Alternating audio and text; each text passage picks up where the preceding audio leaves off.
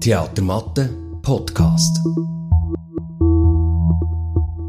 Wort aus dem Hintergrund. Herzlich willkommen, liebe ZuhörerInnen, äh, wo immer ihr jetzt das gerade hört, ob im Bett, im Zug, beim Autofahren, wo auch immer, zu unserem Podcast Theatermatte Worte aus dem Hintergrund. Heute zum Stück Die Dinge meiner Eltern, wo bei uns am Theater Matte gespielt wird, vom 23. Februar bis zum 25. März 2023. Das Stück ist von der Gilla Kremer. Es freut mich sehr. Wir, wir haben heute eine spezielle Situation, gell, Corinne? Ähm, letztes Mal, beim letzten Podcast bin ich Gast und Mitmoderator. Das Mal ist es umgekehrt. Das Mal bist du Frau Gast und äh, auch Mitmoderatorin auf eine Art vom Podcast. Ja. Corinne Thallmann, du machst Regie bei diesem Stück, hast auch die Berndeutsch-Fassung geschrieben von den Dingen meiner Eltern, die bei uns zu sehen ist. Weiter am Tisch haben wir Julia Kahlenberg. Ähm, sie hat ein Buch jetzt gerade rausgegeben, das ist jetzt Mitte Februar gerade rausgekommen, ganz frisch, und das heißt «Und jetzt zeigst du uns, wie Sterben geht. Sterben lernen heißt Leben lernen» und ist eben, wie gesagt, Mitte Februar von diesem Jahr 2023 beim Zeitglocken Verlag erschienen. Bevor wir zu dir kommen, Julia, schon mal bist du da, nimmst dir Zeit, aber wenn gleich für unsere ZuhörerInnen doch mal das Feld auftun, die, die das Stück jetzt noch nicht gesehen haben, die paar wenigen, äh, die es noch nicht gesehen haben, um was geht es in diesem Stück, Corinne? Kannst du uns das irgendwie ein paar Sätze schildern? Ja, äh, kann ich sehr gerne, kann ich probieren. Im Stück geht es um die Agnes, die ihren Vater verloren hat die Mutter ist schon vor ein paar Jahren ähm, gestorben und ihr Vater stirbt und Agnes hat zwar drei Schwestern, da die aber alle nicht in der Schweiz wohnen, ähm, ist sie dazu verdonnert fast, das Haus alleine aufzulösen. Ihr Elternhaus, genau, und wir begleiten im Stück die Agnes durch sieben Tage, wo sie in diesem Haus ist und die Erinnerungsstücke tut, ähm, aussortieren und auslesen, was sie behalten was sie verschenken, verkaufen oder wegschmeißen. Was ist für dich im Stück in äh, der, so der Kern Kannst du das sagen? Was, hat, oder was ist bei eurer Arbeit, also auf der Bühne jetzt sind Nicole de Käser übrigens und Katharina Lienhardt, also sind das drei Frauen Projekt in dem Sinn mit Regieassistenz von Kurt Ruttishauser als Mann an Bord, aber vor allem die drei Frauen sehr intensiv. Was ist für euch so der Kern beim Arbeiten?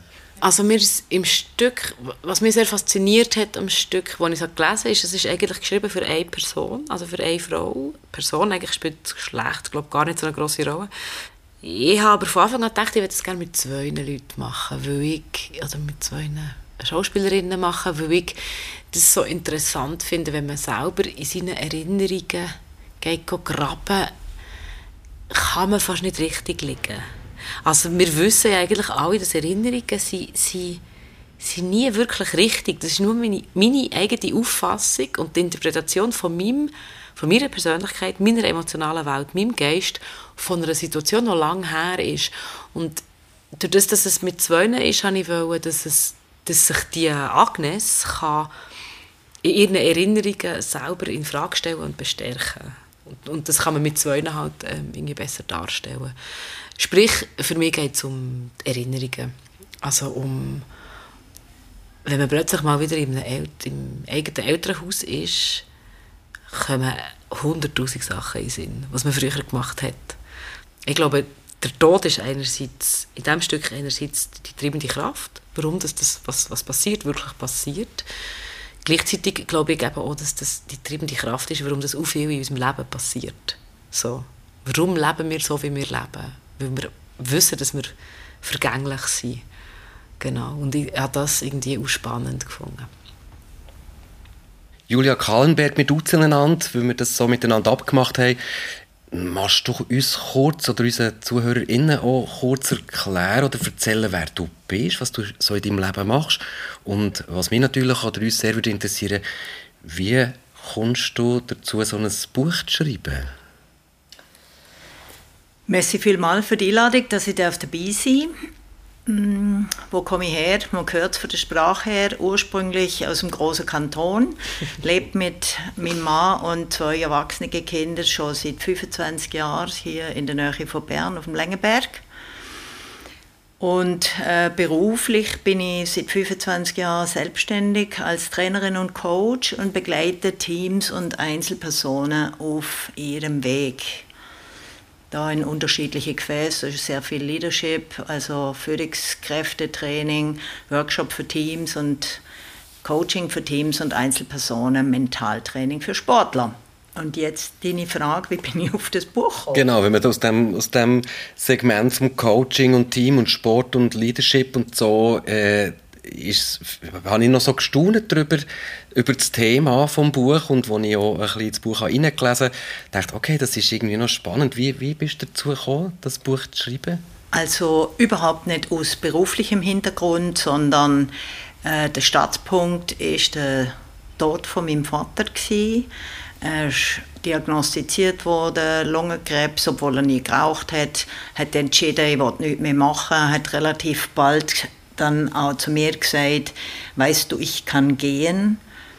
Und ich habe dann nach einer halben Stunde, wo wir zusammen gerannt haben, weil ich mir einfach eben nicht auf die Schulter geklopft habe und gesagt habe, hey komm, wenn du hier rauskommst, dann gehen wir schick essen, sondern ich habe ihm einfach zugelassen, wir haben miteinander gerannt und dann habe ich gesagt, und ich kann dich begleiten.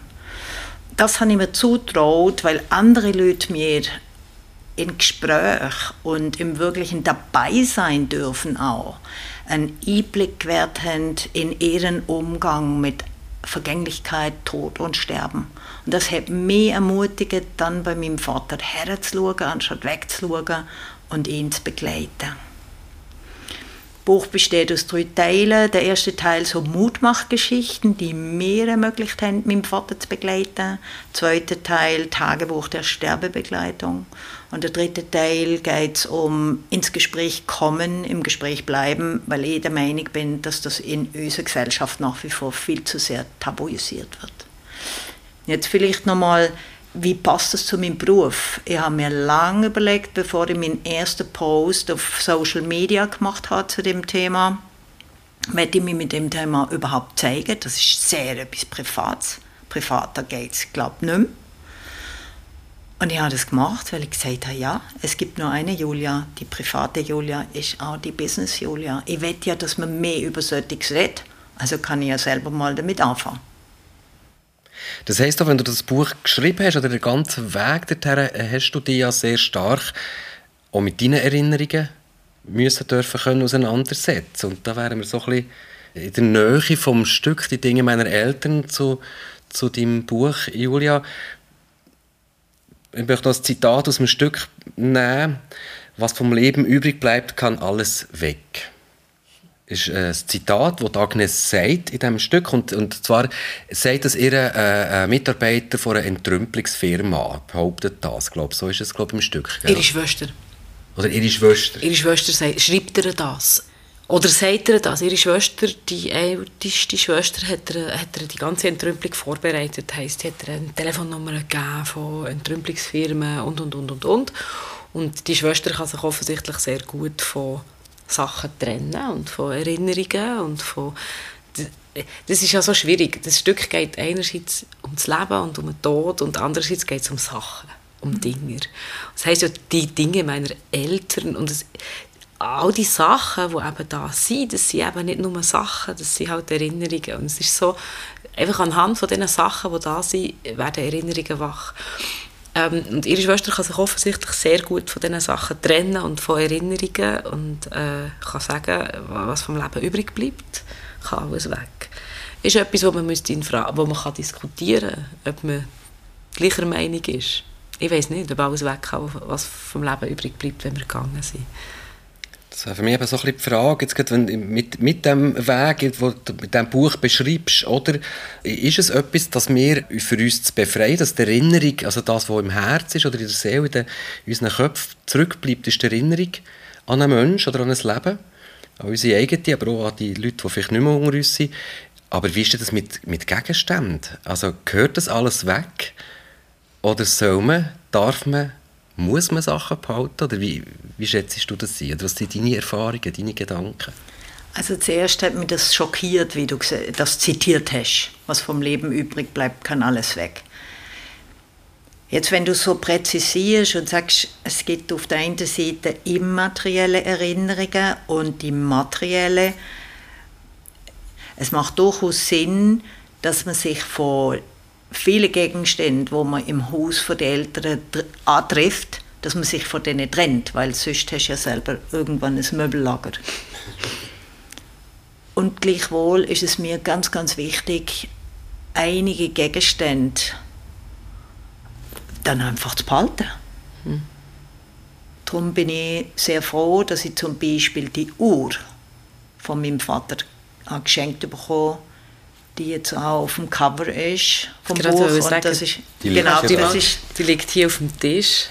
Das ist die Uhr, die auch auf dem Cover vom Buch ist. Mhm. Die habe ich geschenkt bekommen von meiner Mutter.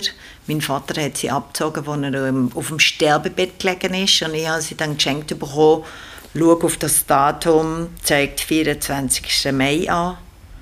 Und als Automatikuhr ist die stehen geblieben.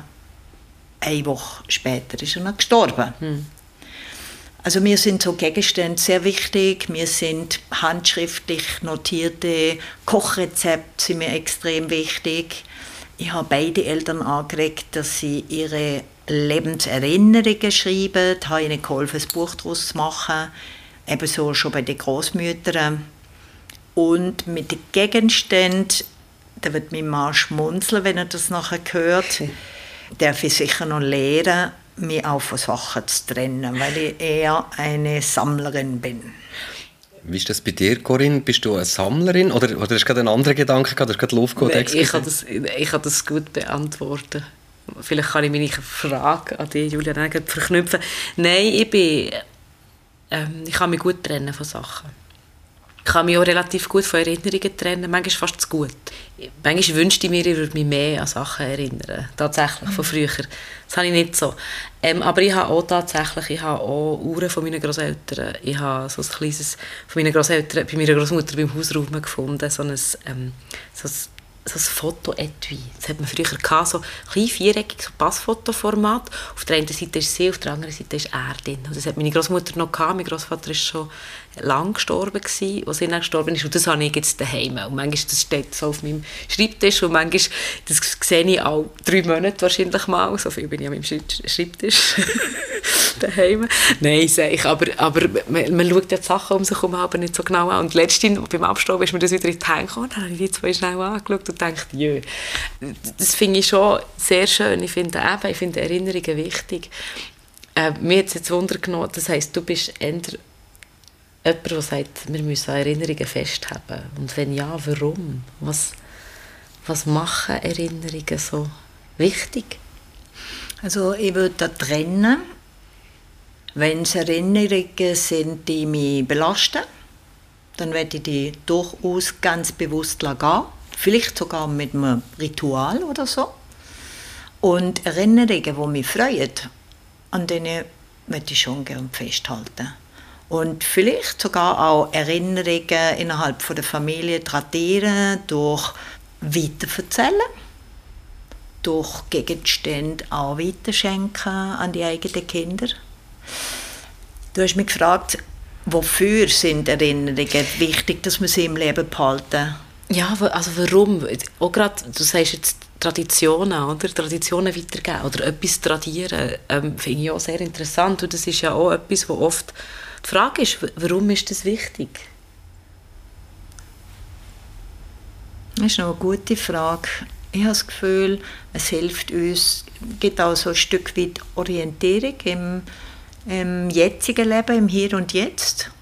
Und mich macht das sehr froh, wenn ich mir auch überlege, was sind Werte und vielleicht auch Eigenschaften, die ich von meinen Großmüttern schon mit übernommen habe mhm. und von meiner Mutter.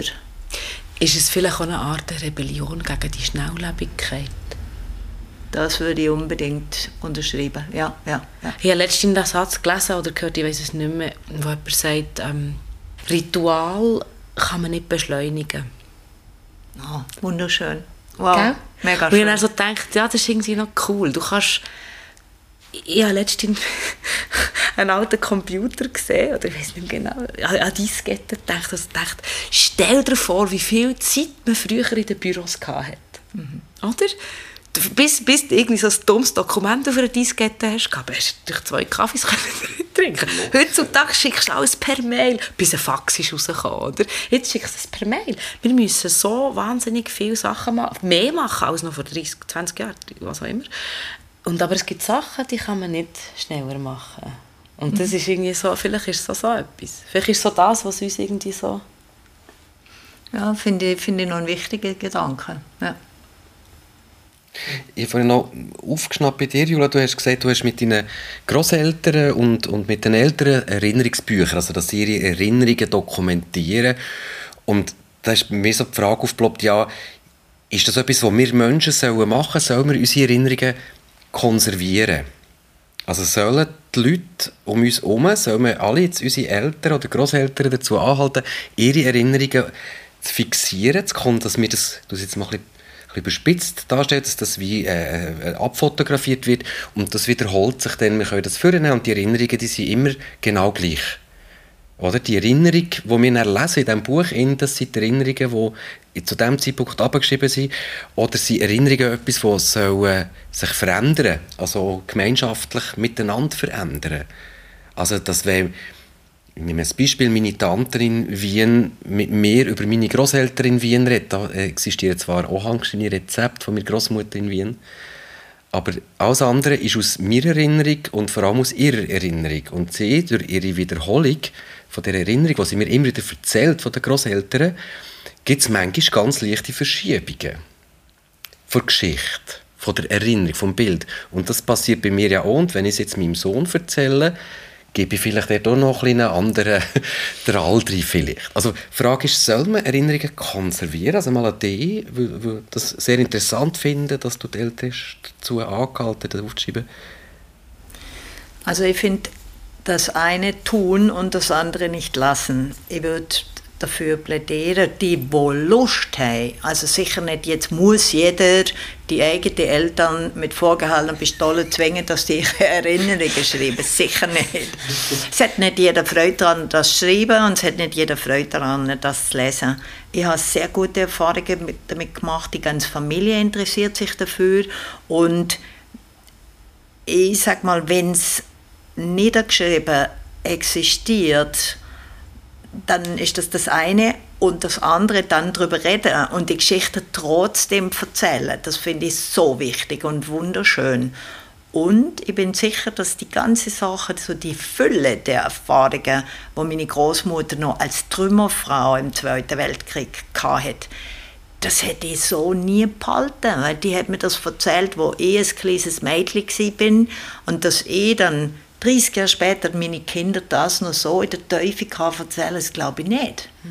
Darum, ich würde sagen, beides. Ja, ich finde es auch eine sehr gute Frage oder sehr eine komplexe Frage. Aber ich finde, ich finde gerade sehr spannend, auch wenn es um geschichtliche Sachen geht, oder? Das ist zum Teil auch wichtig, gerade wenn es um, um, um, um, um die Nachkriegszeit geht oder so etwas, um, um gesellschaftliche Traumata, aber auch um gesellschaftliche, vielleicht auch positive Sachen.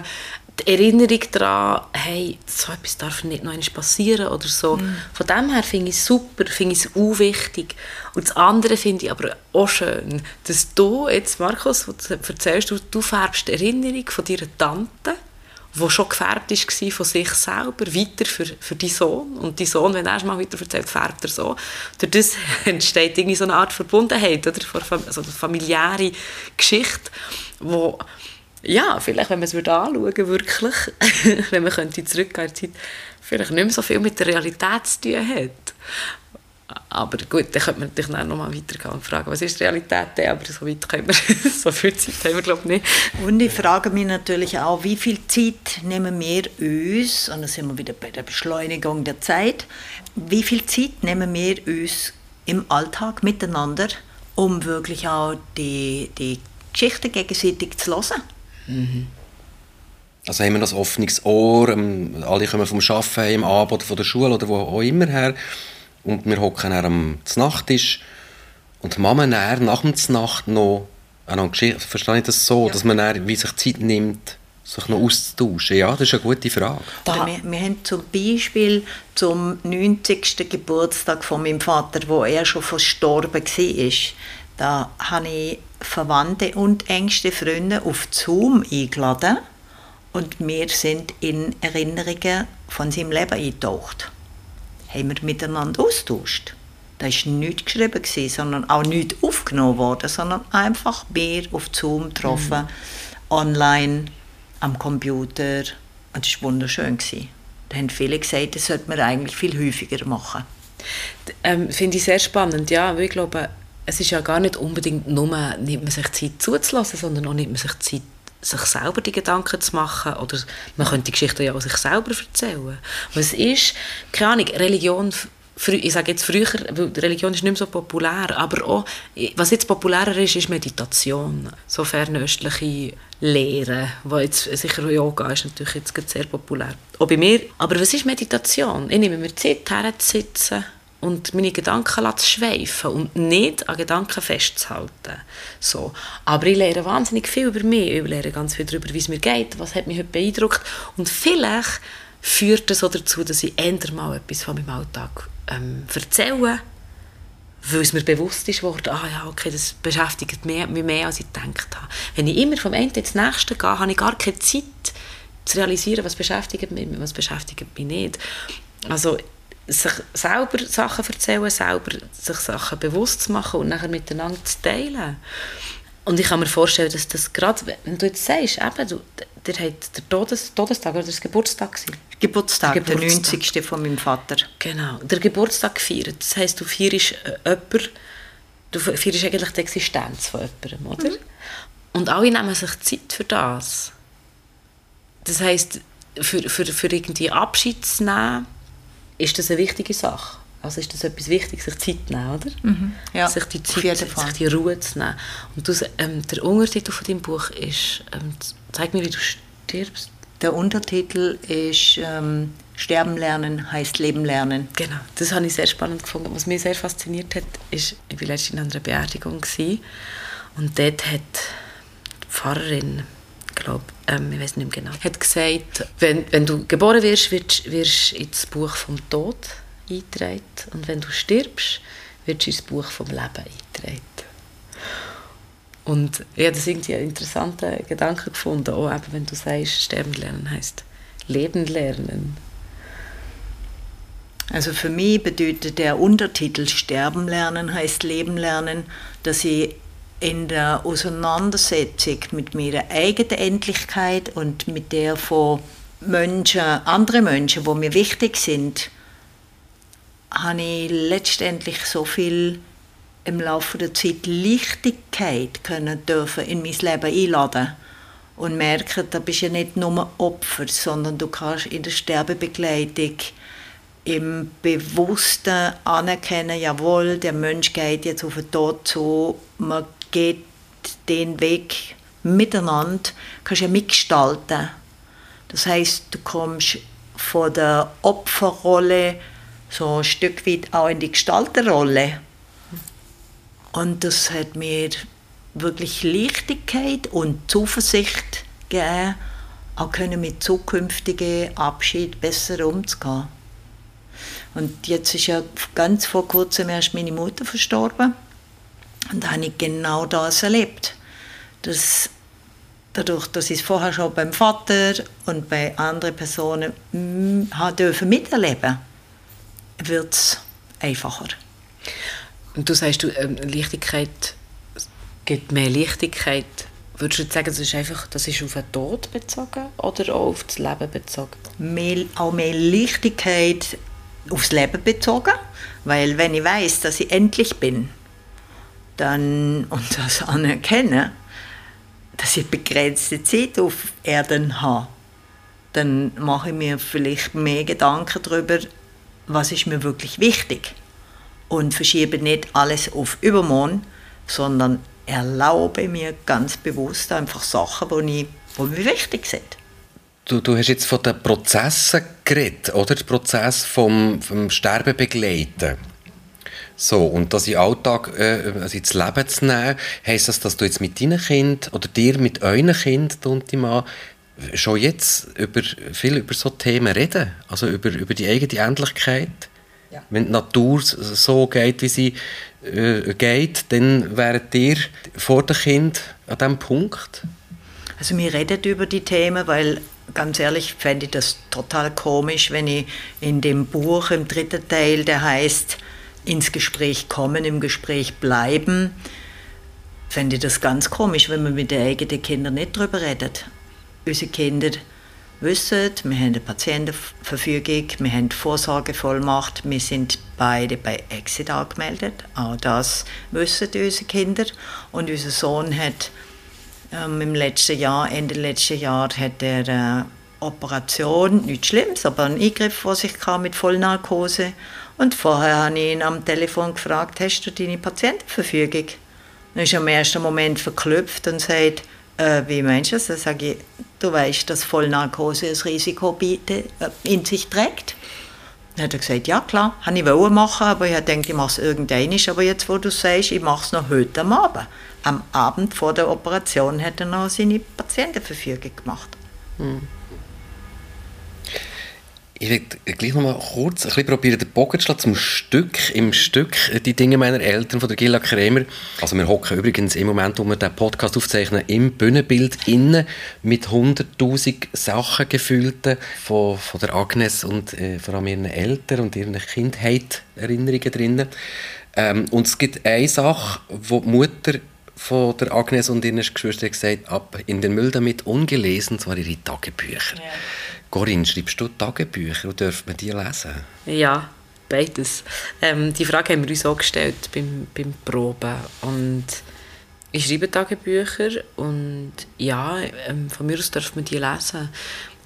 Ich glaube, ein Grund, warum sie Theater machen, ist irgendwie das Bedürfnis, mit Leuten in Verbindung zu treten und meine Gedankenwelt zu erklären oder so.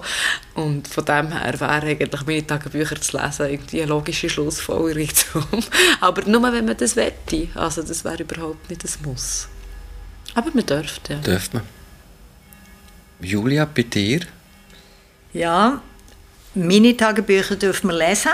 Und vielleicht darf ich ganz kurz einen Link schlagen zum Buch. Da gibt es eine Geschichte von einer jungen Frau, wo verstorben ist. Ganz plötzlich haben wir Platz an Aneurysma und sie hat Tagebücher hinterlassen, ganz viele. Sie hat sehr viel geschrieben und ihre Geschwister die haben im Gespräch mit den Eltern dafür plädiert, dass man die Tagebücher nicht lesen dürfen. Aus Pietät gegenüber der Schwester haben die gesagt, nein, das wird verbrannt.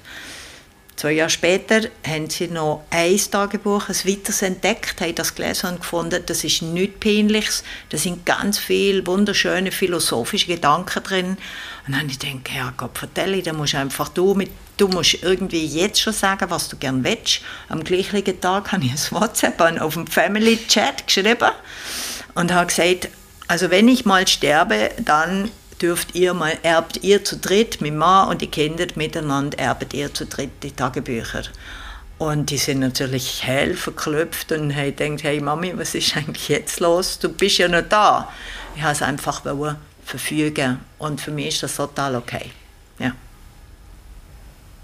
Und das ist auch wieder eine Konservierung von Erinnerungen? Mhm. Eine Art Tagebuch schreiben, also für sich selber dann in erster Linie, aber ich finde es auch schön, der Gedanke, dass man das ja, wo so direkt abgeschrieben wird, im Moment, wo die Erinnerung ganz aktuell ist, oder? Über die Jahre, wo man das später aufschlägt als Familie oder als Freund, Freundin des Hauses oder wie auch immer, wenn jemand nicht mehr da ist und das darf lesen, da kommt man natürlich wahnsinnig schöne oder vielleicht auch weniger schöne oder überraschende, aber man lernt sicher einen Menschen nochmal von ganz anderer Seite kennen. Also ich finde das ein nur schöner Gedanke.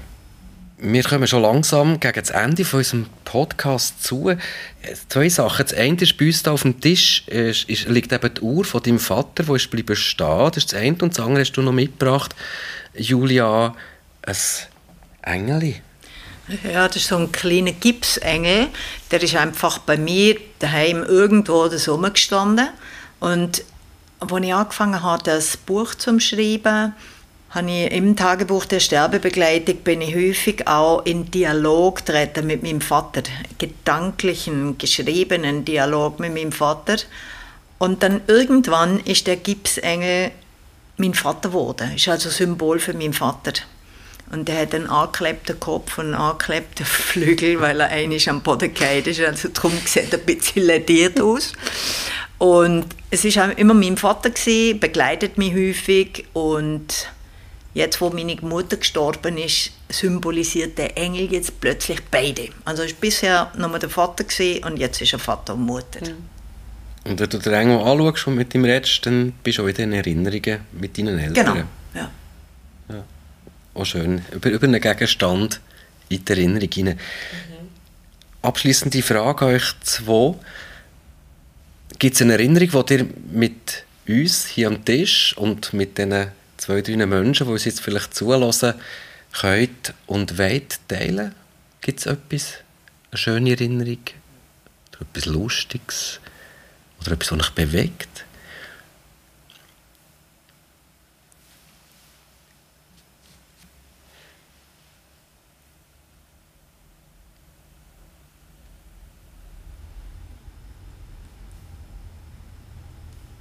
Ähm, Finde ich, find ich ganz schwierig.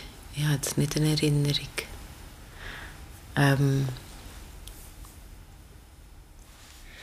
Was dir, liebe HörerInnen, vorhin nicht gesehen hat, als ich die Frage gestellt habe, gibt es eine Erinnerung, die mit uns teilen ist, wie wir alle drei hier am Tisch haben darüber nachdenken und unsere Erinnerungen haben rahmen.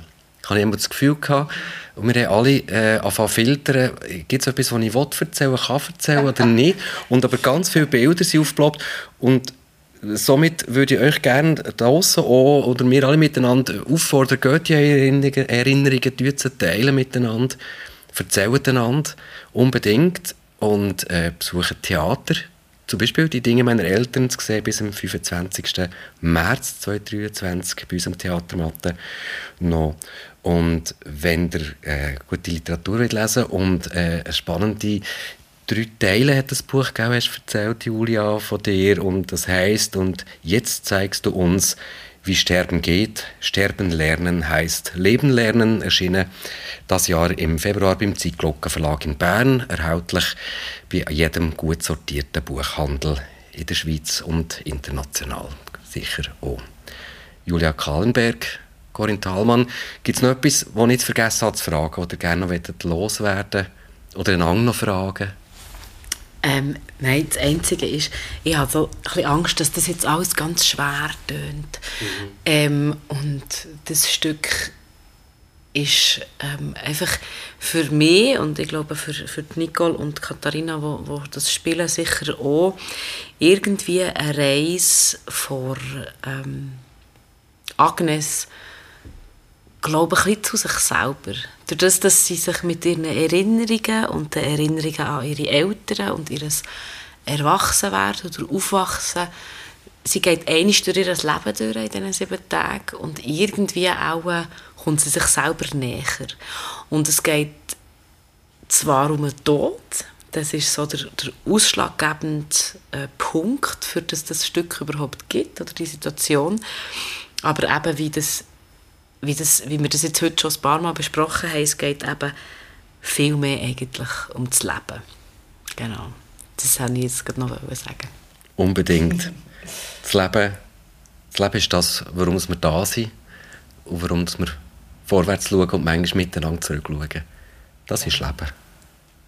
Merci vielmals. Merci auch. Merci euch Und bis gleich im Theater Matte Tickets äh, und Programm wie gewohnt auf theatermatte.ch www.theatermatte.ch Theatermatte Podcast. Weitere Infos gibt es auf theatermatte.ch.